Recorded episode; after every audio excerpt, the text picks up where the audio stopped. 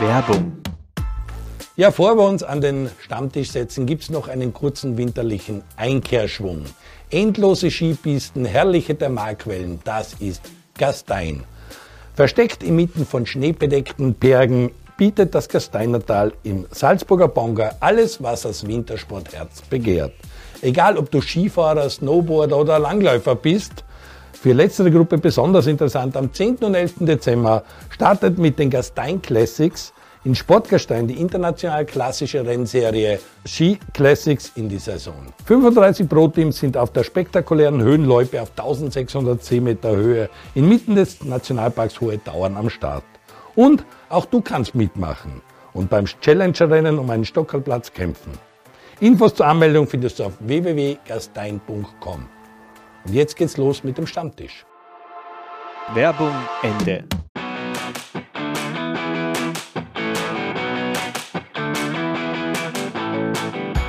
Ja, hallo und herzlich willkommen am Stammtisch und zwar heute am Hopfenboden bei Otterkringer. Es ist zu erkennen, Valeria, du wirst uns bedienen. Wir warten noch auf den Christoph Siegel, der wird uns auch verstärken.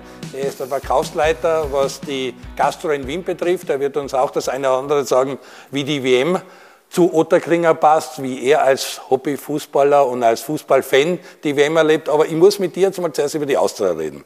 Ich weiß, Christoph Siegel ist auch ein Austria-Fan der wird uns dann seine Meinung wahrscheinlich auch noch kundtun und sehr viele Fans sind gar nicht happy, was da bei einem Verein passiert. Dir, dein violettes Herz wird auch ein bisschen bluten. Du bist bei der Austria angestellt, wirst dementsprechend einen Maulkorb haben, obwohl ich kenne den Andi Ogrus, der hat keinen Maulkorb. Wie ist deine Meinung zu den ganzen Vorgängen, was da passiert ist aktuell? War es für dich absehbar, war es nicht absehbar? Wunderbar, Otterkringer zum Anfang, danke.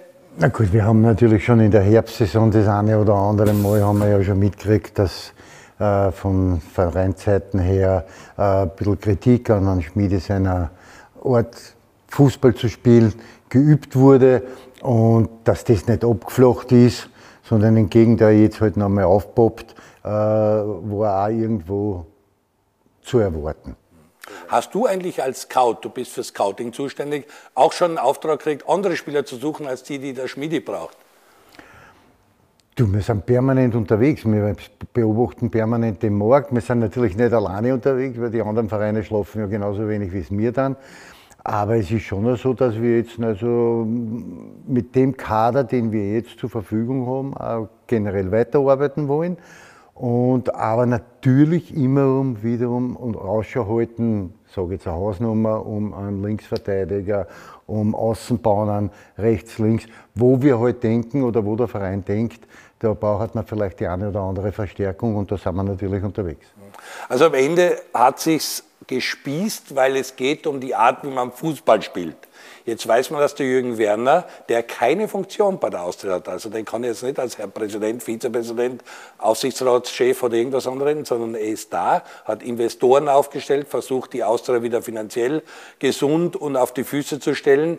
Der kommt vom LASK. Dort hat man eine Art Fußball zu spielen eingeführt, die man bei Red Bull Salzburg gesehen hat. Da war Glasner, dann weiter die Entwicklung mit Ismail und man spielt einen Fußball, der halt hohes Pressing bedeutet, der sehr viel Aufwand, Laufarbeit bedeutet. Wir kennen es von Salzburg, durchaus erfolgreicher Fußball. Ist das auch der Grund, wo der Schmiede gesagt hat, mit dem Material, ich spiele einen anderen Fußball. Meine Art Fußball zu spielen ist der, den wir jetzt im Herbst bei der Austria gesehen haben. Der, da werden wir noch darüber reden, wie erfolgreich oder nicht erfolgreich er war. Aber geht es in die Richtung, dass man diesen hohes Pressing, diesen, äh, diesen Spielstil, den Salzburg und der Lask spielen, dass man den bei der Austria sehen will. Ja, anscheinend geht es in die Richtung. Also die, die Verantwortlichen wollen einen anderen Spielstil sehen bei der Austria. Also dieses hohe Pressing, dieses bei Ballverlust sofort, dieses Balljagen, das wollen sie mit, mit aller Gewalt sehen. Und dahingehend äh, wird auch jetzt weiter gescoutet und auch weiter gearbeitet und die Spieler auch danach gesucht. Äh, Im Moment ist meine Meinung dazu, dass wir also, glaube ich, nicht im Moment schon in der Lage sind, dieses Spiel zu spielen. Und der Schmiede hat es halt immer ganz gut gehandelt, hat die Mannschaft immer wiederum auf den jeweiligen Gegner eingestellt, hat seine Taktik sich zurechtgelegt. Das ist eine, eine Entscheidung, die über Spielphilosophie, über Spielanlage geht. Der eine, die eine Gruppe möchte das hohe Pressing und hohes Attackieren, schnelles Umschaltspiel, wie wir es eh kennen, von, zum Beispiel von den Salzburger halt, oder auch teilweise bei Sturm schon sehen. Das wollen die sehen. Und der Schmiede ist aber eher der, der aus der gesicherten Abwehr arbeitet, der mal hinten schaut, dass wir die Null stehen haben und probiert dann so über Ballbesitz den Ball nach vorzubringen und dann Tore zu erzielen und erfolgreich zu sein. Das sind zwei Anschauungen, der eine hat so, der andere hat so. Man hat sich nicht einigen können über eine gemeinsame Philosophie und der Schmiede hat auch klar deklariert und klar gesagt, für diese Spielanlage oder für dieses System bin ich, bin ich nicht der richtige Mann.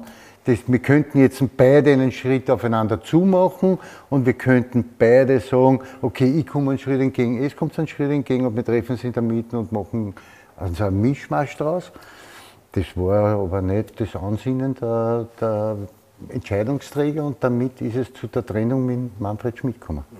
Es war ja auch bei der Salzburg, wenn ich mich zurückerinnere, mal, dass der Adi Hütter gesagt hat, na, mit, dem, äh, mit der Spielphilosophie, mit dem Material, was auch immer, da kann ich nicht mit. Dann muss ich als Trainer sagen, ich habe andere Vorstellungen. Wenn man sich nicht einigt, dann äh, suche ich mir einen anderen Verein oder dann können wir halt nicht weiterarbeiten. Das war beim Schmidi, haben wir es ja auch zwischen den Zeilen, du hast es angedeutet, im Herbst schon gehört. Wir haben den Thomas Druckeschitz am Stammtisch gehabt gratuliere mir übrigens, du wirst zum Abendessen noch eingeladen, weil er hat mit mir ein Essen gewettet, dass der Schmiedi zu Weihnachten nicht mehr Austria-Trainer ist und dann hat er darauf gewettet, die Getränke übernehme ich auch, wenn Argentinien Weltmeister wird. Ich habe auf Brasilien gesetzt, also schauen, ob er die Getränke noch zahlt. Aber es war, irgendwie hat es den ganzen Herbst so gelungen, der Schmiedi, ob der quasi in die neue Saison eingeht, weiß ich nicht. Jetzt ist der Zeitpunkt aber schon sehr eigen gewesen, für uns Journalisten überraschend. Äh, wo der Schmiede dann gesagt hat, na dann hören wir gleich auf und tun uns einfach nämlich trennen, dann habt ihr Zeit, einen Trainer zu suchen. Gibt schon einen Trainer, weißt du was? Also ich, die, ich, bin davon überzeugt, dass die Austria auf der Suche ist und nicht erst seit gestern, sondern schon den ein oder anderen Kontakt wahrscheinlich hergestellt hat mit diversen Trainern. Als Absicherung, wenn es mit Schmiede halt nicht weitergehen sollte. Aber es ist oben bei uns, also im Bürogang, haben wir noch keine Namen vorhin gehört. Also die Namen, die jetzt in den Medien so unterwegs sind, die sind reine Mutmaßungen. Das kann sein, dass vielleicht irgendeiner einen Treffer hat damit. Ob das jetzt ein Brummer ist oder der Klaus oder der Ismael oder wie auch immer, werden wir am Ende des Tages am 3. Jänner wirklich genau sehen, wenn Trainingsstart ist, weil da sollte der neue Trainer dann schon da sein.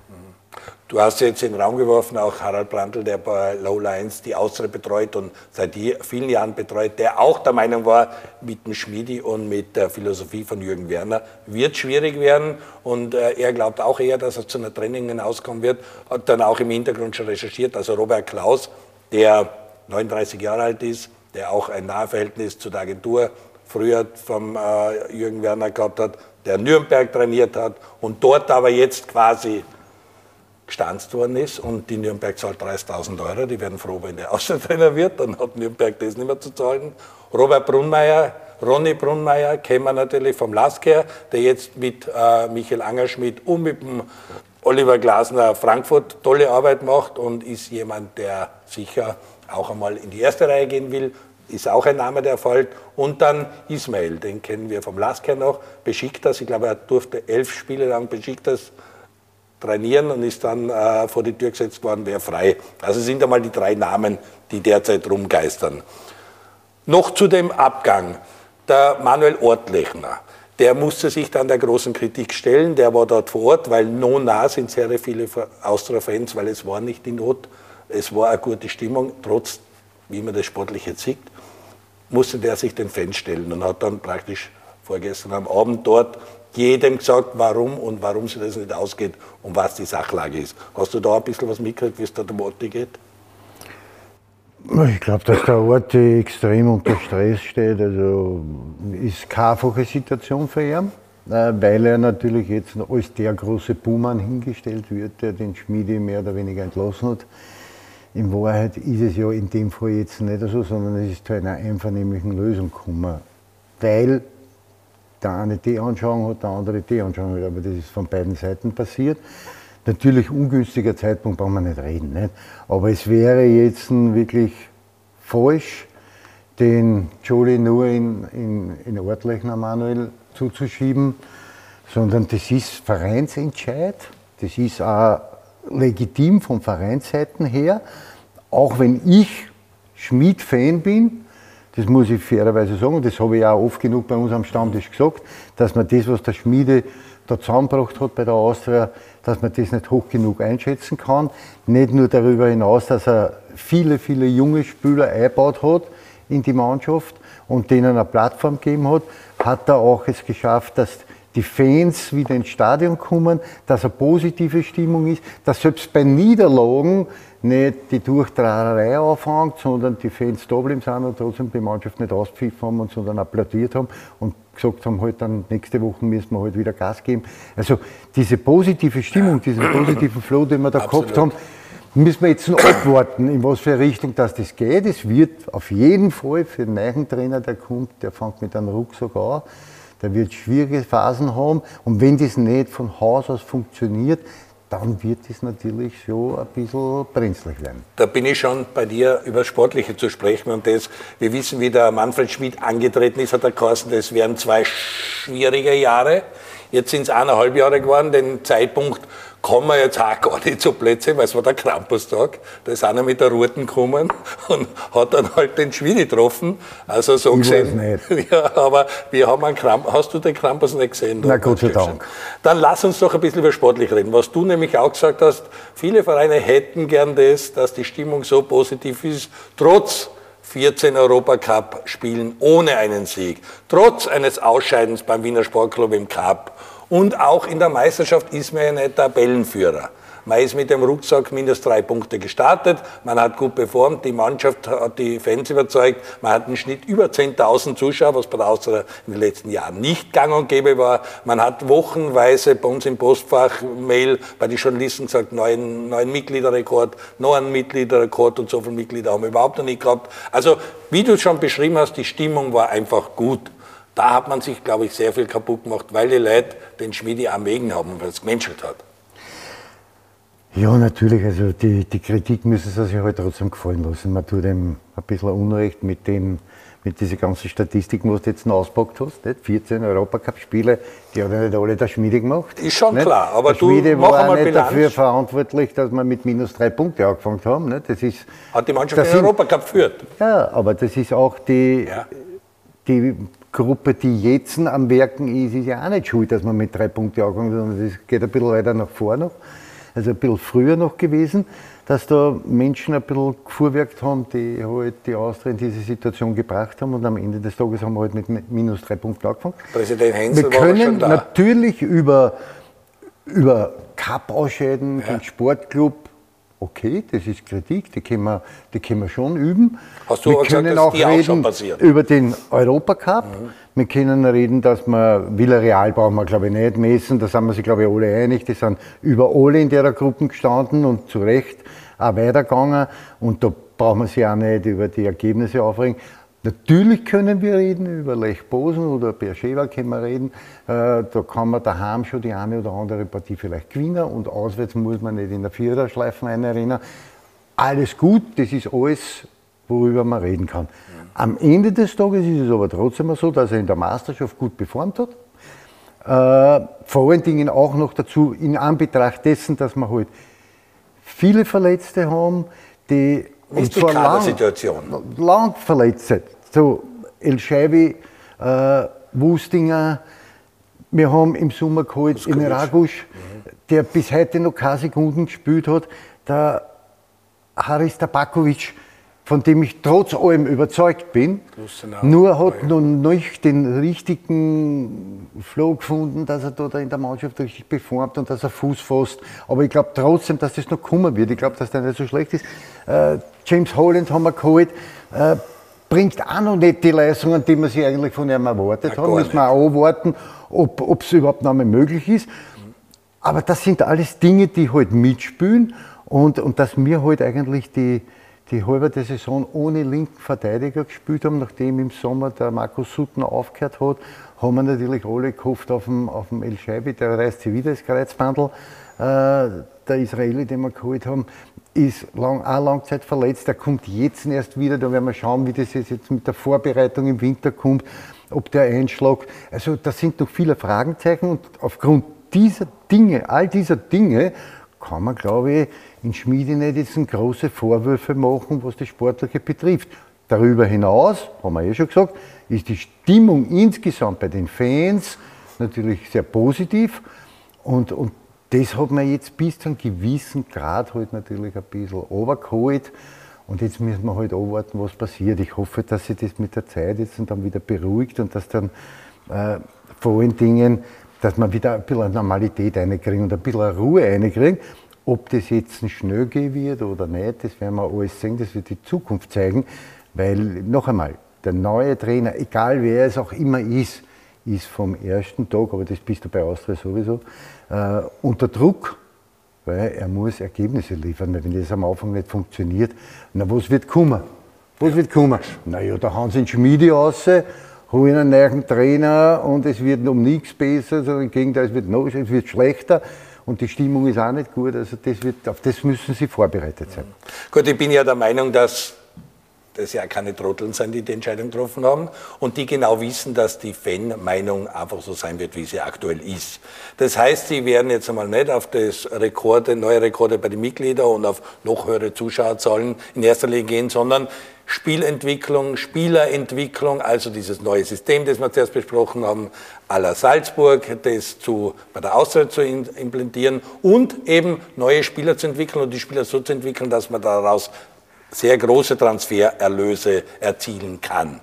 Siehst du in dem Kader, so wie der Dominik Fitz, der ja unterm Schmied seinen Marktwert verdoppelt hat, der eine oder andere Spieler auch wirklich im Markt interessant geworden ist, siehst du in dem Kader genug Spieler, um da auch dann Transfererlöse zu erzielen? Ja, ich glaube nicht, dass wir da ganz so schlecht aufgestellt sind, wir ja nicht. Also wir haben mit, mit Tobias Braunöder haben wir einen Spieler, der vom Marktwert her sicherlich sehr hoch anzusiedeln ist. Der Fizi hat, hat eine sehr, sehr gute äh, Herbstsaison gespielt, wenn er vielleicht noch einmal ein Schipperl draufsetzen kann. Und das ist ihm zuzutrauen mit seinen Qualitäten, die er un unweigerlich hat. Äh, dann kann er seinen Marktwert wahrscheinlich noch einmal steigern. Also das wird schon, das sind schon die Dinge, auf die die Austria jetzt hinarbeiten. Wir sind ein Ausbildungsverein. Wir wollen natürlich über Spielertransfers Geld lukrieren um unsere Schulden abzubauen und vielleicht den einen oder anderen Jungen noch auszubilden, um dann in diese Positionen einzukommen. Schwieriger Weg, steiniger Weg, aber ist ein Weg, den die Austria zuletzt eigentlich sehr gut gegangen ist. Auch der Huskovic-Mucki kommt wieder retour. Also da werden wir auch einen Spieler noch haben und sehen, der vielleicht an seiner Torgefahr noch ein bisschen arbeiten muss, aber ansonsten schon sehr viele Sachen mitbringt. Und das kann man sicherlich auch einmal als Aktie. Dann, auf den bin ich ja heute halt ganz gespannt am, am, am Ragusch. Wenn der fit wird, dann ist das mit Sicherheit eine Riesenverstärkung für uns und auch ein so ein Spieler, den wir dann vielleicht mit, mit, mit Gewinn weiterverkaufen könnte. Wir haben auch Polster, wir haben auch den Kapitän Fischer, wir ja, haben Früchtel und Müller, wir haben etliche jetzt alle Spieler. aufzählen, weil das den Nein, nur mit aufzählen schon lange da. Ja, aber um die Spieler auch zu sagen, ist das dann wenigstens das vorhandene Material, das da ist? Lässt sich da so leicht ein System spielen, wie man es vorhat? Der Trainer ändern ist ja das eine, aber man hat einen Kader. Man kann ja jetzt nicht 20 Spieler weggeben und 20 neue holen, um dann dieses System zu spielen, das der Schmiedi scheinbar nicht spielen will. Da bin ich ein bisschen vorsichtig und vorsichtig pessimistisch, dass wir mit dem Kader, den wir jetzt haben, schon dieses hohe Pressing spielen können. Es hätte für meine Begriffe auch verschiedene Phasen geben, wo wir vielleicht ein bisschen äh, höher attackieren hätten können, wo wir vielleicht ein bisschen mehr Risiko nehmen hätten müssen, wo wir das vielleicht fabrizieren hätten können. Da bin ich schon überzeugt davon. Aber grundsätzlich war ich mit dem, wie die Austria gespielt hat, immer zufrieden. Also das, was im Herbst jetzt gezeigt wurde, durchwegs die Leistungen waren durchwegs okay. Dass man da noch immer Schipperl drauflegen kann, das ist halt so im Fußball. Man kann nie wirklich super zufrieden sein. Und dass es natürlich für jeden eine Entwicklung gibt und jeder eine Entwicklung sehen will, das ist auch klar. Das ist das, was die Austria-Vorstandsriege jetzt den Hebel ansetzt. Sie wollen sich noch einmal weiterentwickeln, sie wollen einen anderen Spielstil äh, kreieren. Und ob das aber jetzt mit den Spielern, die wir jetzt gerade haben, machbar ist, das wird die Zukunft zeigen. Das wage ich zu bezweifeln.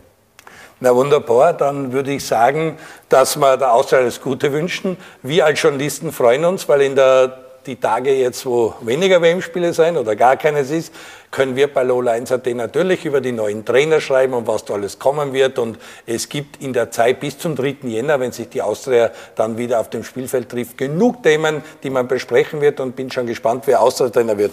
Ich bedanke mich bei der Valerie, dass sie uns da gut betreut hat. Otterkringer Bier am Hopfenboden, also das freut Kann mich besonders. Kann man da noch ein bisschen Schaum drauf haben, Valeria, bitte?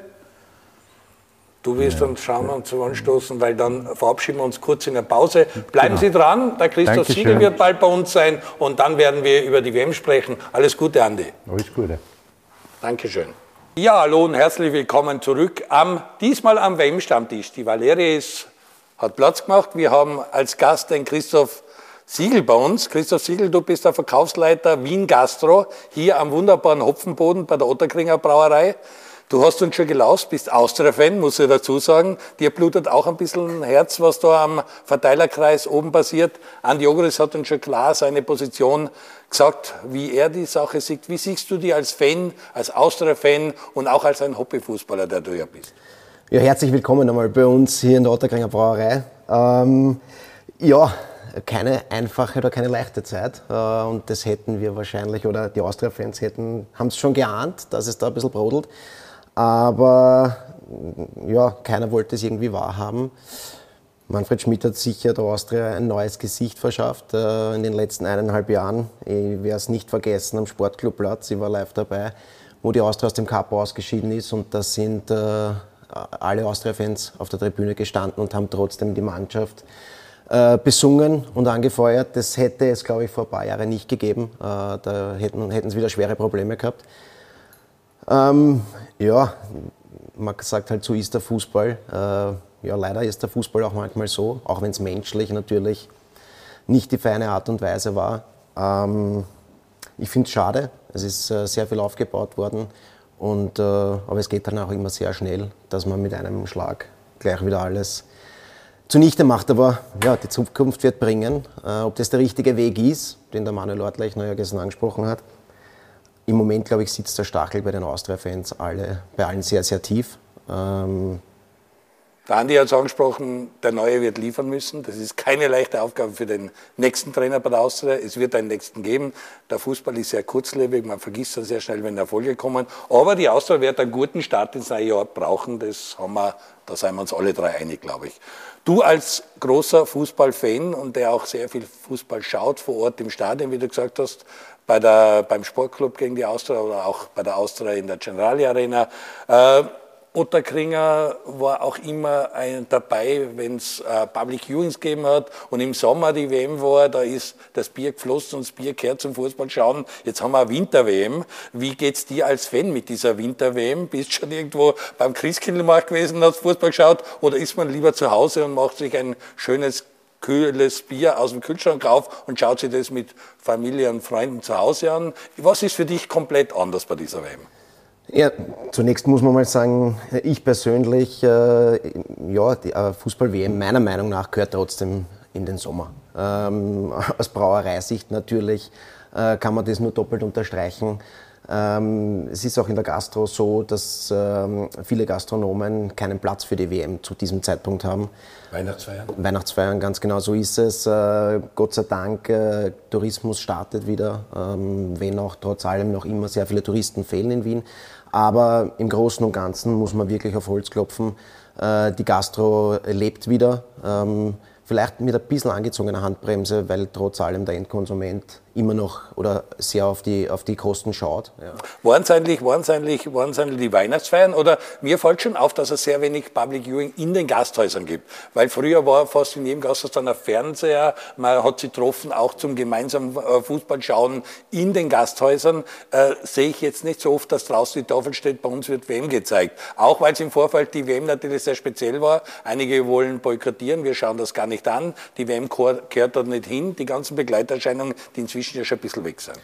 Ja, man muss ganz ehrlich sagen, äh, was verbindet der Public Viewing im Sommer? Ja? Du bist draußen, du bist in einer Hermann-Strandbar, auf einer Summer Stage, in einem Wiener City Beach Club, du hast ein Bier, äh, du hast da kurze Hosen an, äh, du triffst dich ja, zusammen, genießt das Wetter und feuerst dein Land, leider Gottes heuer ohne Österreich, aber ansonsten gibt es trotz allem immer einen Favoriten, den man unterstützt und die Emotionen leben das Ganze im Freien natürlich anders. Äh, das muss man schon sagen. Äh, jetzt ist einfach nicht wirklich die Zeit äh, für so eine Veranstaltung, was den Fan betrifft, um fortzugehen. Ja, du, du triffst dich für einen Christkindlmarkt, du gehst vielleicht mit der Familie essen, aber wie gesagt, die Gastronomie selber, es sind sehr, sehr wenige Gastronomen, bis auf Pubs, ja, die, die das Angebot bieten, Fußball zu übertragen, weil sie sagen, wir haben jetzt da fast zwei Jahre kein Geschäft gemacht, äh, die Weihnachtsfeiern kommen endlich wieder, die Firmen feiern endlich wieder Weihnachten. Und das Risiko möchte ich nicht eingehen, dass ich dann vielleicht 30 oder 20 Leute sitzen haben, äh, die sich ein Fußballspiel anschauen und ich könnte an dem Abend der Weihnachtsfeier haben mit 150 Personen, äh, die Party machen und Weihnachten feiern, weil sie es eh die letzten zwei Jahre nicht gehabt haben. Wir haben ein Glück, dass wir da sein dürfen, weil auch da am, am Hopfenboden und am Gerstenboden ist tagtäglich äh, Weihnachtsfeier und die Firmen nehmen das wahr, dass hier mit Top-Location direkt in der Otterkringer Brauerei gefeiert werden kann. Kommen wir zu dem, was der Christoph gesagt hat, weil das äh, Feiern war bei den Außenseiter wie Australien toll. Die haben am 3 in der Früh eine Party gemacht am Strand, weil die konnten endlich mal eine Sommer-WM genießen. Also südliche Halbkugel, so wie die Argentinier, die Brasilianer, die Australier, die haben natürlich Gaudi und auch dort im arabischen Raum ist natürlich nur jetzt zum Fußballspielen, weil es hat 26 Grad und nicht 52, wie wo wir die Sommer-WM wollen. Kommen wir zu wem? Achtelfinale. Du bist ja einer der, war immer ganz stolz auf, deine, auf dein Power-Ranking. Du hast auch sehr viel getroffen und wir wissen, du bist ein Experte, darum haben wir dich ja. Und um ins Viertelfinale einzuziehen, da hast du einen Außenseiter-Tipp gehabt, die haben vor mir liegen. Die USA schlagt Holland. Genau. Ich habe Geld gesetzt, oder ich darf nicht setzen, aber ich habe auf Japan gesetzt, dass die die Kroaten aushauen. Geworden ist am Ende des Tages Marokko. Das heißt, ein Außenseiter ist durchgekommen, sonst haben sie eigentlich die Favoriten durchgesetzt. Was ist dir geblieben vom Achtelfinale? Was hat dich besonders beeindruckt?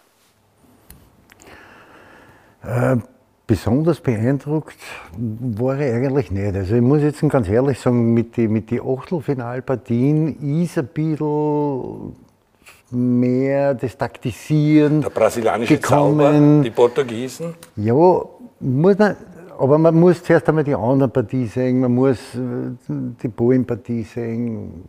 Da ist mir schon ein bisschen was verloren gegangen und abgegangen, dass da ein bisschen mehr Risikobereitschaft da ist. Ich meine, ich will dieses Modewort nicht sagen, mutig.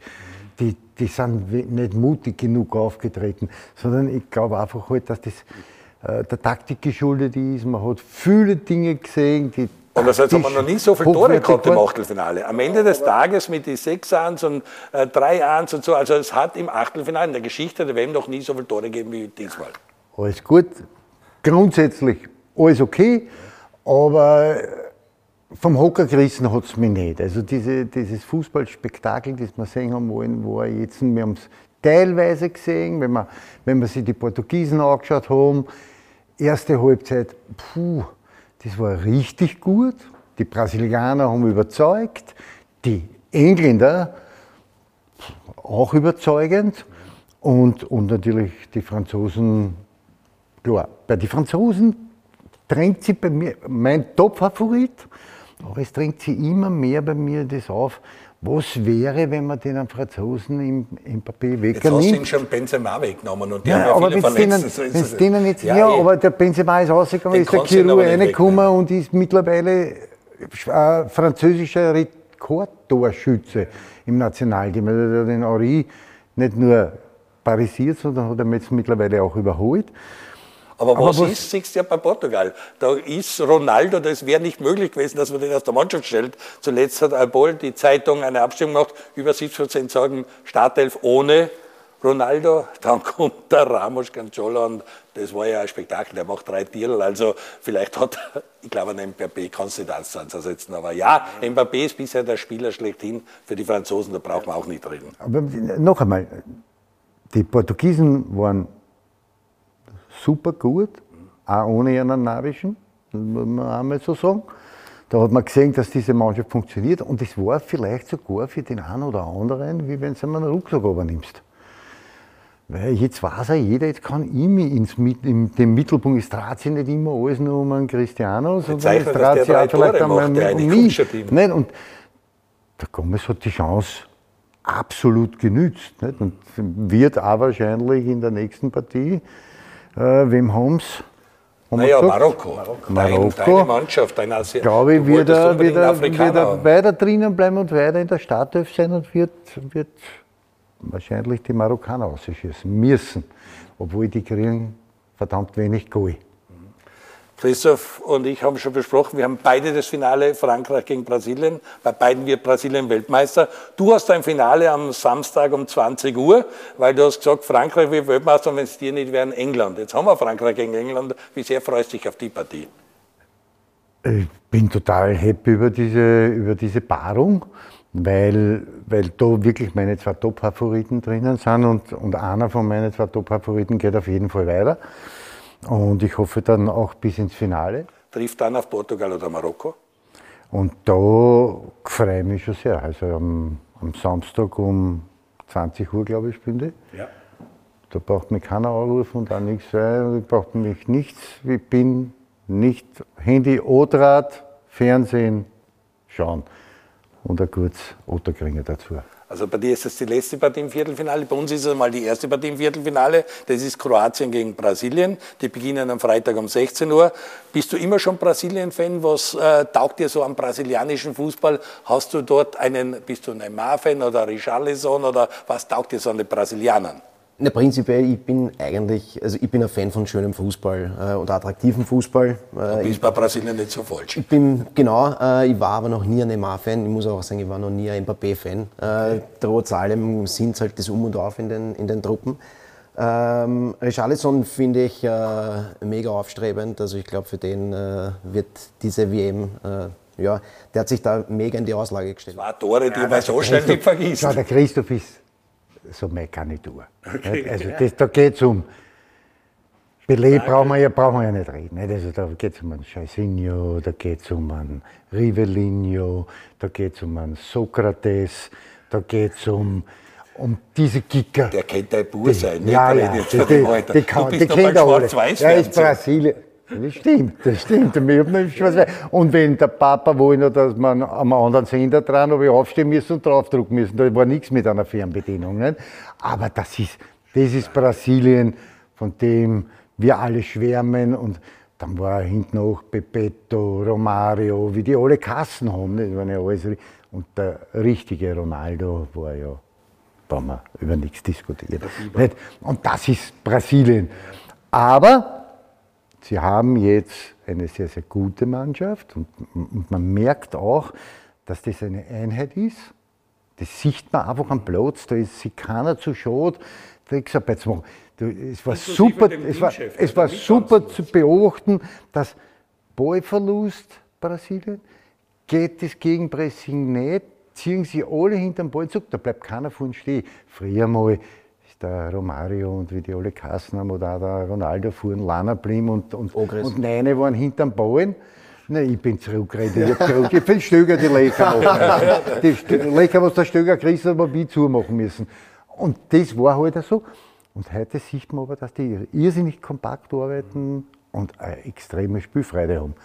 Es wird wirklich interessant, wie weit es für einer geht und ob das das Finale ist und ob das sogar der Weltmeistertitel sein wird. Trotzdem bin ich noch immer bei, die, bei meinen Franzosen oder bei meinen Engländern. Wie beim guten Bier ist es halt auch der Zauber der Brasilianer, die wirklich äh, begeistern, weil das Tor von Richarlison, das in der Vorrunde einfach das Tor der WM werden wird und bleiben wird. Aber auch jetzt äh, äh, das Spiel, wie sie das Tor ausgespielt haben, das war ein Traum, wie er da köpfelt und dann wie das schnell geht und er dann abschließt. Also das sind schon die Momente, die bei dieser WM bleiben werden. Was bleibt bei dir sonst bei der WM? Was sind so deine Magic Moments und wie schaut eigentlich deine Startruppe dieser Weltmeisterschaft aus? Ja, Magic Moments, es war, ich muss sagen, die ersten, zwei, die ersten zwei Spiele sind bei mir ein bisschen vorbeigegangen, weil ich einfach noch nicht in dieser WM-Stimmung war. Ja, bei mir gehen, aber auch, mir gehen aber auch die ersten zwei Abfahrten im, im Weltcup irgendwie vorbei, äh, weil da ist das letzte Formel-1-Rennen, fängt die erste Herrenabfahrt an. Äh, deswegen ist es ein bisschen schwierig, aber äh, dann über einen 14-jährigen Sohn und der hat das natürlich von Anfang an verfolgt und der erklärt mir dann meistens auch, wer gespielt hat oder aber wie es gespielt haben. Schauen. Genau so ist es. Ähm, aber Magic Moments, es war, finde ich, der letzte Spieltag in der Gruppenphase. Da waren wirklich spannende Partien dabei. Mit der ähm, Konferenz. Mit der Konferenz, genau richtig. Ähm, Deutschland, Costa Rica, da war auf einmal Spanien und Deutschland. Ja, es waren, es waren wirkliche Partien, wo du am Anfang nie gedacht hättest, dass es so spannend wird. Was ich auch sagen muss, wo ich am Anfang skeptisch war, war diese Nachspielzeit, die sie ja jetzt wirklich komplett einrechnen. XXL Nachspielzeit. Aber das macht das Ganze, finde ich, doch schon noch einmal spannend, weil ja eben in sieben bis elf oder zwölf Minuten da schon noch einmal einiges passieren kann, weil früher hast du gesagt, in der 85. bist du nervös von jetzt ist gleich aus und jetzt kann es aber dann doch noch 10 Minuten oder länger gehen.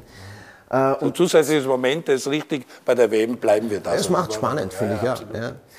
ja. Meine Top 11. Äh, ich habe vorher mit Andi schon ein bisschen geredet. Äh, ich habe äh, im Tor, ich habe mich ein bisschen entscheiden müssen zwischen Kroatien und England, weil ich finde, dass beide top waren, haben mich dann aber für Pickford entschieden. Englischen Goalie in der Style, ja. das habe ich auch noch nicht gehört. Ja, wer ist noch im weil Turnier. Weil er noch kein Verschießen gehabt hat. Ja, wer ist noch im Turnier, hat sich im Nationalteam durchgesetzt. Der Konkurrenzkampf, finde ich, ist nicht so, nicht so schwach dort.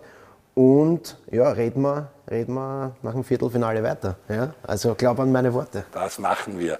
Andi, Viertelfinale. Äh, was der Christoph angesprochen hat, die eine Gruppe war natürlich eine Sensation, wo am Ende des Tages Marokko als Sieger ausgeht und äh, Kroatien noch mitgeht, aber Belgien nach Hause fährt. Also wie es da auch gegangen ist, die Gruppen unten, also die letzten Gruppen, äh, da war es schon extrem spannend. Da war es wirklich ein Wahnsinn, wie Spieltag 3 dann in der Gruppenphase abbrennt ist. Jetzt im äh, Viertelfinale, du hast es schon gesagt, werden sich die Favoriten durchsetzen oder hast eventuell sogar Marokko auf der Rechnung, dass sie Portugal ausjagen? Weil wir haben gehört, Frankreich, England, ist für dich ein Endspiel und Brasilien und Argentinien gehen bei dir wahrscheinlich durch. Brasilien und auch Argentinien gegen die Holländer, die zwar auch noch nie einen WM-Titel haben, Holland, Portugal, Marokko sind die drei Mannschaften, die noch auf einen WM-Titel warten. Traust einfach die drei den Titel zu oder wird dann Argentinien, Brasilien, Frankreich oder England plus Marokko oder Portugal? Wie, wie siehst du die Chance? Wir haben immer Tipp, du hast Holland, USA übrigens, 1 zu 2, das war dein Außenseiter-Tipp. Deine Amis, die du hochgehalten hast, haben verloren. Argentinien, Australien, dein 2-0, um das aufzulösen, war okay, 2-1 ist ausgegangen. Frankreich, Polen 3-0. Da hast du den Schiri geschumpfen dann im Jahr? Ja, sicher. Aber dem Lewandowski ja, hast du Tor vergönnt. nicht die Elfmeter, der verschießt ihn und dann lässt er noch einmal wiederholen. Weil die Laufspezial XXL ist in der 99. Ja, gewesen, England, Senegal, da hast du gewusst, England geht weiter, hast du aber auch auf den Senegal äh, getippt, weil dir die afrikanischen Mannschaften von Ghana über Marokko, äh, über Senegal, die bei dieser WM schon gefallen haben und gesagt, die haben wieder einen Schritt weiter gemacht, aber es wird für ein Viertelfinale eher nicht reichen, was genannt. Marokko ist jetzt doch durch und ist im Viertelfinale, also der Kontinent hat aufgezeigt, die vertreten auch den arabischen Fußball. Also so gesehen ist Marokko für einen großen Landteil dieser Welt natürlich eine tolle Geschichte. Naja, weil, weil Marokko ist verdientermaßen weiter, muss man auch fair sagen, weil die haben im Spiel selber auch ihre Chancen gehabt, wobei die Spanier natürlich auch. Aber aufgrund, dass sie nervenstark waren am Ende des Tages beim Elfmeterschießen und die Spanier anscheinend nicht Elferschießen können. Ja, die machen es jetzt wie die Engländer früher. Das Elferschießen von den Spaniern hat man das eine oder andere englische Elferschießen. Das ist allgemein ja, Elferschießen eine Katastrophe. Die tauschen, die tauschen irgendwelche Leute und ich meine, ist, ist gestern auch schon des Öfteren zu Wort gekommen, ähm, dass da kommen Leute rein, die schießen Elfmeter, die über ein Jahr keinen Elfmeter geschossen. Wir haben das bei der einem EM gesagt, dort Italien gegen Das England. ist ja, Die armen da frage ich mich halt dann schon, was sich die Trainer dann da überlegen. Nicht? Also da, da kann man hundertmal sagen, ich will einen Elfmeter schießen, dann frage ich ihn, wann hast du den letzten geschossen? Nicht? Und wenn er mir sagt, na ja, vor einem Jahr, sage ich, na, dann komme in ein Jahr wieder und schau, dass du in den Jahr, was weiß ich, 5, 6, 7 schießt, dann bist du dabei. Du hast auch schon in der Vorrunde den einen oder anderen Elfer gesehen. Messi hat sogar zwei Elfer nicht äh, ins Tor gebracht. Elfer schießen ist nicht die Stärke dieser WM. Ja, ich finde es prinzipiell komisch, äh, dass die alle nicht mehr gescheit anrennen. Das ist, äh, jeder verzögert. ähm, Ja, wenn man es kann. Ähm, Es schaut zwar unspektakulär aus, finde ich, ja, weil ich finde trotzdem scharf, scharf ins Eck, halb Na, hoch. furchtbar. Das, nein, die, Wahrheit ist, Vollgas. die Wahrheit, das Ja. ist furchtbar. Genau. Das nervt mich. Mich nervt es vom Fernseher, wenn ich die sehe, wie die beim Elfmeter anlaufen. Das nervt mich. Weil da rennt keiner mehr normal an, rennt durch und haut ihm in eine Ecke rein oder schießt er meinetwegen mitten ins Goal. Was ich aber dazu sagen möchte, ist, dass nicht nur die Schützen nicht gut sind, sondern die Torhüter auf dem Sektor sich extrem gut verhalten. Und pff, also richtig gute Torleute oder am Werk sind, die für die Elfmeter maßgeschneidert sind. Also auch von der Größe her Wahnsinn. Auch sonst passiert nicht wirklich extrem viele botscherte Tormann-Bots oder so Sachen. Gonda für Japan, der noch vor Jahren in Horn jetzt nicht der überragende Tormann war, aber wie er den Schuss vom, vom, vom, vom, na, sag, vom Modric aussieht hat aus dem Kreuzeck oder was wir sonst auch sehen. Sommer hat keinen guten Tag gehabt die Schweizer gegen die Ding. Auch, aber die Torleute bin ich bei dir gut, aber Elferschützen geht anders und Elferschießen geht einfach mal, lauft an, weiß, wo man hinschießt und tut nicht hintrippeln. Ähm, dein 14-jähriger Sohn, wie erlebt denn der die WM? Ist das für den ein Thema, dass dort halt in Katar das ganz anders ist und dass das eine Winter-WM ist? Oder ist für einen jungen Buben, der sich für Fußball interessiert, wurscht, wann WM ist? Ob das im Februar, im Juni oder im November ist, Hauptsache ich kann viele Spiele sehen.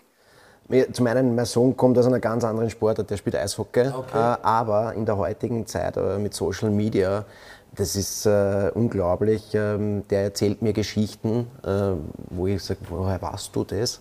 Äh, und er sagt, Papa, das brauchst du nur anschauen, da ist äh, eine Story und äh, und dort habe ich das nachgelesen. Ähm, deswegen glaube ich nämlich auch, dass die alle so langsam anrennen, weil du das in der Story viel besser verpacken kannst. Dann.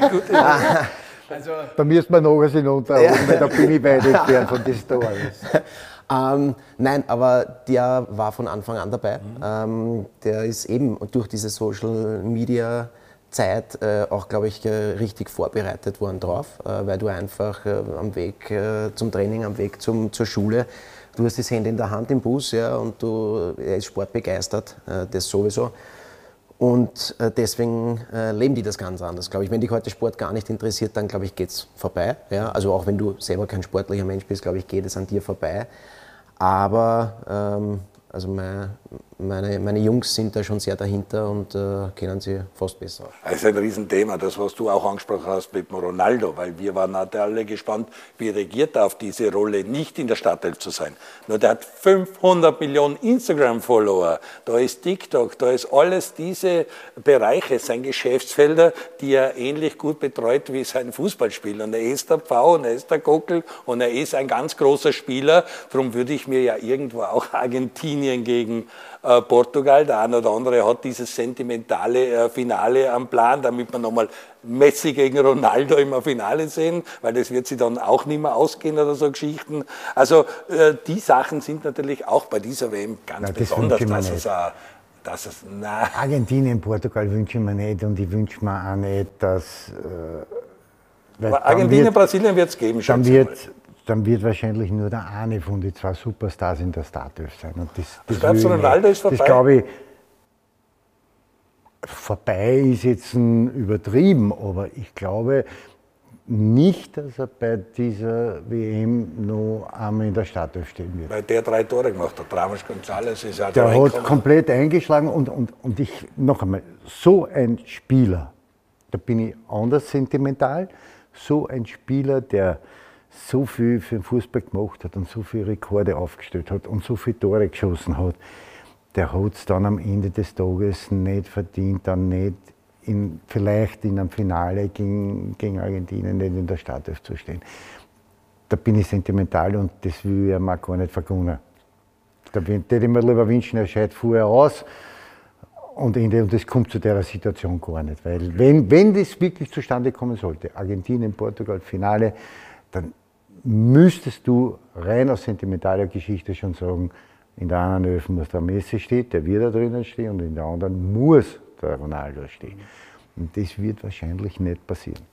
Messi auch noch ein Wort, tausendstes äh, Bewerbsspiel, das er da absolviert hat, unfassbare Zahl, schon sehr lang auf hohem Niveau. Und der ist dort halt nach wie vor wirklich das Zentrum, des, wirklich der Spieler, wie du zuerst gesagt hast, der Stöger, alle arbeiten zu, also der ist wirklich bei Um und Auf nach wie vor bei Argentinien. Und zwar leider wahrscheinlich sind die Nebenleute zu schwach, um Jetzt einmal schauen wir gegen Holland, da habe ich es als Favoriten, aber dann gegen Brasilien im Halbfinale habe ich es nicht mal als Favoriten.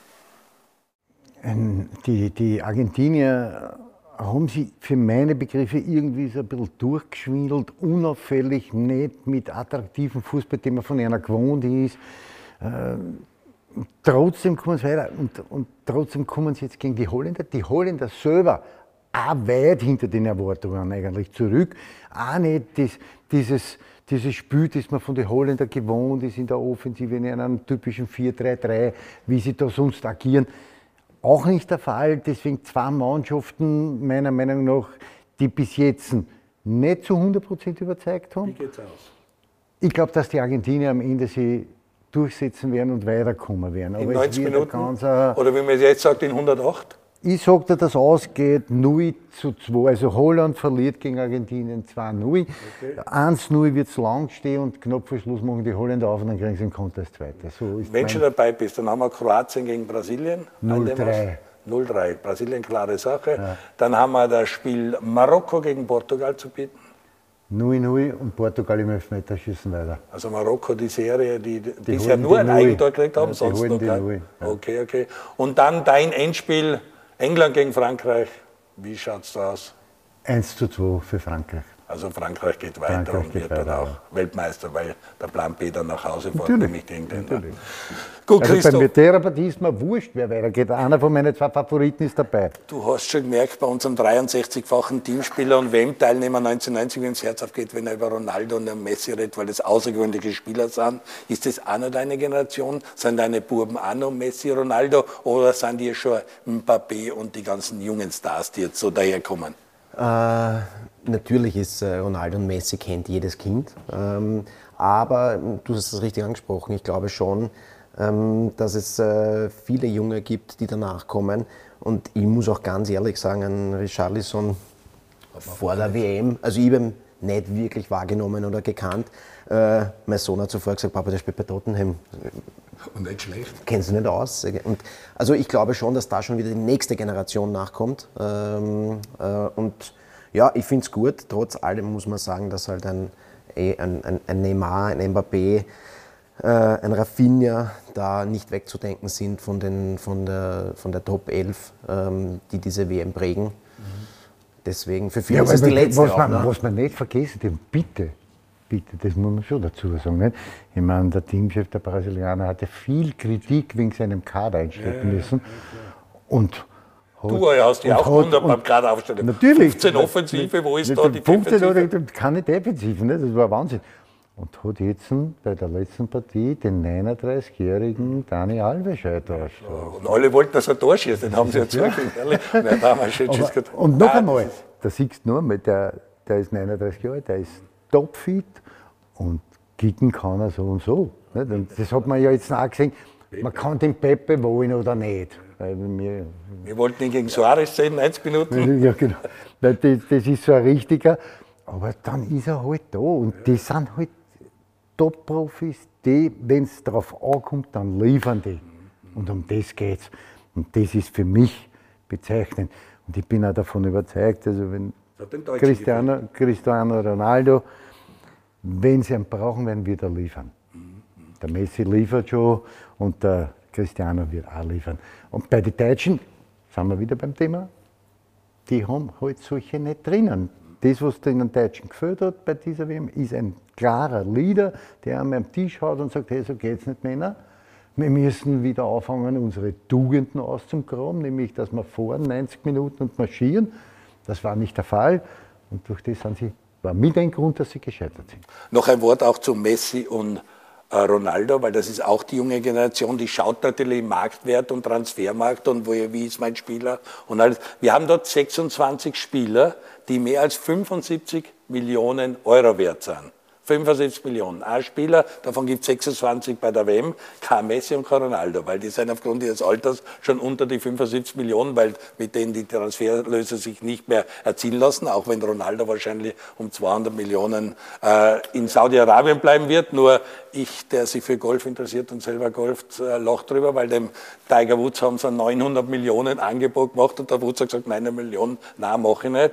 Der Mickelson, die seinen 250 oder 300.000, der Dustin Johnson dann nach Saudi-Arabien zu der neuen Serie Leaf gegangen, nur damit sie dort mitspielen. Also die 200 Millionen für den Ronaldo schrecken einmal an, der Golf spielt gar nicht ab, was die Saudi-Arabis an Geld in die Hand nehmen. So das ist abartig, das abartig, den Tiger Woods schreckt es einmal gar nicht, ja, und schreckt schon. Aber das, das ist schon auch so, was so billig geht er dorthin. Aber 26 Spieler, die über 75 Millionen wert sind. Und da ist kein Ronaldo und kein Messi dabei. Und du sagst, das sind halt die Leute, die dann liefern. Und das sind halt die Stars, für die eben Fanartikel und alles gekauft wird und bei einer Weltmeisterschaft stehen sie in der Auslage und dann bringen sie das auch. Und diesen Rucksack, das musst du erst einmal liefern. Das ist schon bezeichnend. Du bist, das finde ich ein super Ansatz, weil für mich ist das, was die, die, die, die öffentliche Meinung und die Leute sagen immer, ja, die verdienen so viel Geld und hin und her. Aber was für einen immensen Druck diese Spieler haben, mit diesem Rucksack am Bugel, das können sich die Leute nicht vorstellen. Und äh, der Cristiano Ronaldo und der Messi, die müssen das seit 10, 15 Jahren in jeder Partie, bei jedem Training, da wird mit der Lupe drauf geschaut, haben die diesen Druck permanent. Und dann verdienen sie auch das Geld, was sie bekommen und was sie verlangen, das verdienen sie zu 100 Prozent. Und die Jungen, die jetzt nachkommen, diese 26, was du jetzt sagst, über 75 Millionen, die werden genauso liefern müssen und werden auch immer wiederum an denen gemessen werden was der Messi gemacht hat, 15 Jahre lang, was der Ronaldo gemacht hat, 15 Jahre, und die davor, was die gemacht haben, an dem werden sie gemessen werden. Und dann wird sich das schnell wieder regulieren, ob das nach oben weitergeht oder dann eben nach unten geht. Christoph, die WM sehr speziell im Winter. Die nächste wird auch sehr speziell, weil dann sind schon 48 Nationen dabei und wir hoffen alle, dass Österreich 24 Jahre nach 1998 in Frankreich wieder bei der WM dabei ist und das sollte so sein. Zuerst sollte man bei der Europameisterschaft in wir Deutschland dabei sein. in der Gruppe. Ja, ja. Ob jetzt sind wir Favorit in der Gruppe. Die Schweden können ein bisschen zuberichten. Belgien, Belgien wirst du sehen, da wird ein extremer Kaderumbruch kommen. Da werden vielleicht drei, vier Spieler überbleiben und der Rest wird neu sein. Die werden Anpassungsschwierigkeiten haben.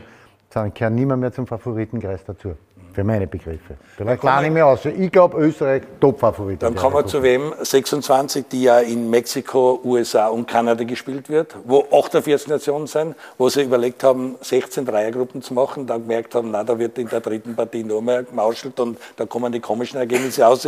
Jetzt schaut es aus, als würde es zwei Weltmeisterschaften geben. Also, wie wir es jetzt haben, und dann am Ende spielen die beiden Sieger gegeneinander, weil sie einfach von den Spielen her, du hast dann einfach 40 Spiele mehr. Es sind 104 statt jetzt 64 Spiele, wieder im Sommer. Aber wie siehst du die Sachen mit Champions League Gruppenphase und jetzt äh, noch aufblasen die WM? Ist das für einen Fan zu viel oder kann er gar nie genug Fußball haben? Macht das Geld viel kaputt oder ist so wie bei den Popstars und bei den größten Schauspielern einfach Angebot und Nachfrage? Nachfrage und der Markt regelt den Preis und deswegen haben wir dort eben 26 Spieler, die über 75 Millionen verdienen. Wie siehst du die ganze Geschichte?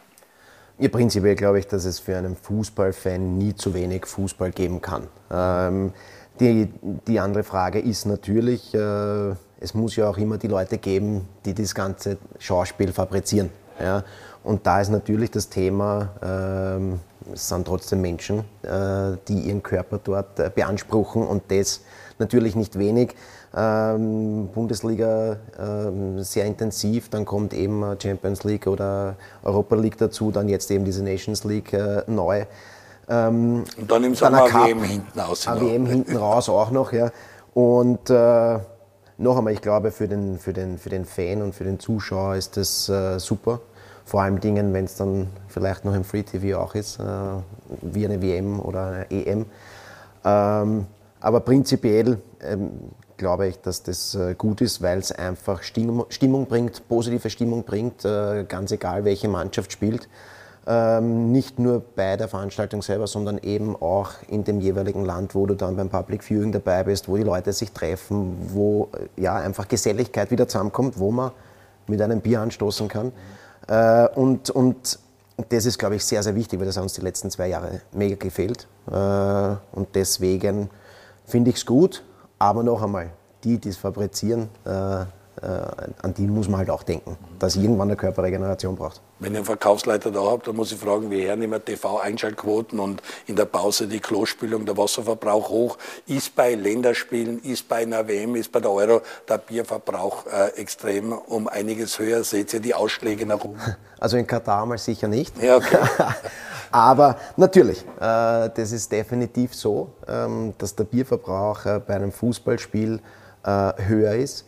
Ähm, ich glaube sogar, also wir haben jetzt noch keine Studien aber, oder keine Auswertungen, aber ich glaube sogar, dass es auch diese Nachspielzeit, die es da jetzt gibt eben, dass die unterm Strich für den Pro-Kopf-Hektoliter Jahres... Äh, da macht man sich nochmal eins auf. Es ist auf jeden Fall so, ja. Es ist auf jeden Fall so. Und deswegen, also ich glaube, äh, nicht nur der Fan profitiert davon, sondern auch die jeweilige Brauerei. Mhm. Ist uns ja auch gleich in der ersten Sendung aufgefallen, die XXL Nachspielzeit und der Schnitt bei 106 bis 108 Minuten. Äh, was der Christoph angesprochen hat, ist diese Körperlichkeit im Fußballspiel. Du hast zu einer Zeit gespielt und der Braska davor, da hast du keinen Ball annehmen, einmal schauen und so. Wenn ich jetzt gestern eine Szene gesehen Embolo, wie da einer draufhängt und der versucht, sich durchzumarschieren, die haben solche, solche Knacker und so. Also du musst als Fußballer körperlich sowas von topfit inzwischen sein, um dort 90 Minuten zu performen. Und die Körperlichkeit bei Kanada, USA, bei diesen Nationen, die halt den Anschluss suchen, ist unglaublich, oder? Wie die körperlich beieinander sind. Extrem. Also das ist, das ist für mich einer der großen Punkte, die sich extrem gesteigert hat und extrem wichtig ist. Du musst heute in einem körperlichen Top-Zustand sein, sonst geht das gar nicht mehr. mehr. Also da, muss man, da darfst du auch in der Regeneration schon keinen Fehler machen. Und da siehst du wirklich, wie da hat man auch gesehen bei unseren afrikanischen Freunde, die, Freunde, die da herkommen, wie die körperlich robust sind, wie die gut beieinander sind. Unglaublich. Und was man aber auch sieht, ist, dass die Geschwindigkeit des Spiels extrem höher geworden ist. Also in der Zeit, vor meiner Zeit, 78, wenn wir jetzt hernehmen, da haben wir schon gesehen, die, die haben auch gut, ich, ich traue mich auch sagen, die, die damals gut gekickt haben, Zu die hätten heute genauso die, gut ja, kicken. Nicht? Also das ist auch fix. Aber es war halt trotzdem um einen Ticken langsamer. Es war vom Körperlichen her. Bei uns war es dann schon ein bisschen schneller und, und auch vom Körperlichen her. Aber jetzt ist es unglaublich. Also es passiert ja alles nur mehr im Sprinttempo. Du siehst kaum einen Spieler, der trabt. Das gibt's schon. Oder ein Tempolauf ist schon Luxus. Das ist wirklich schon Luxus. Der Fußball hat sich da geht alles nur mehr im höchsten Tempo, also heißt Sprinttempo. Und du musst es 90 Minuten in der Lage sein, heute sogar 100 Minuten mit der Nachspielzeit immer wiederum, du musst es in der Lage sein, auf und an zu jappen. Und wenn du das nicht hast, dann hast du in der heutigen Zeit keine Chance mehr im Profifußball für jeden Fußballer irgendeine andere Sportart, das Tempo und die Körperlichkeit. Weil du das angesprochen hast, diese 1 zu 1 Situation, die fehlen ja. Man hat natürlich analysiert, Asen Wenger oder solche Leute, ich glaube bei der letzten WM waren 470 Flanken, damals sind 800 irgendwas, das Zentrum ist zu, 1 zu 1 kommt man nicht mehr durch, man fährt sich da fest, alles muss über die Seite gehen, deswegen kommen die Flanken, deswegen kommen die Stoßstürmer, der klassische Neuner wieder modern. Das sind am Ende des Tages auch die Sachen, die jetzt in Katar die WM zeigt und das sind wahrscheinlich die taktischen Dinge, die wir da äh, von dieser WM mitnehmen? Ja, also das hat sich schon äh, bei dieser WM herauskristallisiert, dass viele, viele Mannschaften das Zentrum extrem dicht machen und die Gegner eigentlich auf die Seiten auspressen und dort schauen, dass es dann dort stören, dort immer wiederum probieren, dann auch Überzahl herzustellen. Dass die, aber das, was ein bisschen so verloren gegangen ist, ist passieren viele Flanken, weil wir jetzt über die Zahl geredet haben, auch nicht, von 200 und jetzt sind wir bei 800 schon angekommen. Hm, die nehmen jetzt aber auch schon die Flanken aus dem Halbraum mit eine in die, bei uns war früher Flanken, wenn du dort runtergerannt bist und du bist zwischen 16er Linie und Grundlinie, hast dort dann haben wir von einer Flanken geredet. Jetzt wird schon, wenn du über die Mittelauflage drüber bist und du bist 10 Meter in der gegnerischen Hälfte und du schlagst die Flanken, ist das auch schon eine Flanken eine. Also so wird das gewertet. Ist ja auch so, aber es wird auch jetzt so gewertet. Es wäre für dich ideal gewesen, weil du ja für den Bolster Tore geschossen hast. Eine und da nur mehr die, die, die Edeltechniker, so wie gestern zum Beispiel der Joao Felix, die da in eine 1-1-Situation reingehen oder in eine 1-2-Situation, die scheuen sich nicht. Die sind ein bisschen auf der Strecke geblieben. Oder Mbappé mit seiner Geschwindigkeit, also wirklich Mbappé, aufwärts Moped. Der macht, der, ja gut, der hat, der hat seinen Einser-Schmäh, der kriegt er mit dem Ball dann steht er mal, bringt seinen Gegenspieler auch zum Stehen und dann geht's los. Das ist der fährt nicht mit der ersten Weg, sondern der fährt mit der fünften Weg. Und da marschiert er schon Hochtempo. Und da hat er natürlich einen riesen Vorteil gegen allen Verteidigern, da ist keiner annähernd so schnell wie er. Und das ist halt dann schon auch eine Waffe. Ne? Vor dem Viertelfinale, Mbappé führt in der Torschützenliste mit fünf Toren. Er ist dein Spieler bisher auch so, den du, den du sehr schätzt. Die Franzosen werden deiner Meinung nach den Titel verteidigen. Du stehst auf Brasilien und Richarlison, bist für Spektakel, für Zauber, für Zirkus, das oft schon Richtung Arroganz geht, wenn sie einmal dann 3-4-0 führen. Also da sind auch nicht alle happy, aber das ist die Kunst. Wir freuen uns, werden uns das Viertelfinale einziehen, bedanken uns bei dir, dass wir zu Gast sein dürften durften am Hopfboden und ein tolles Otterkringer haben. Jetzt, jetzt zwar ein bisschen abschauen. Danke für die Gastfreundschaft. Danke, Andi. Alles Gute. Euch wünsche ich eine schöne Woche. Viel Spaß mit den Viertelfinalen. Und Andi und ich sind dann wieder am Stammtisch, am Stammtisch nach den Viertelfinalspielen vor dem Halbfinale.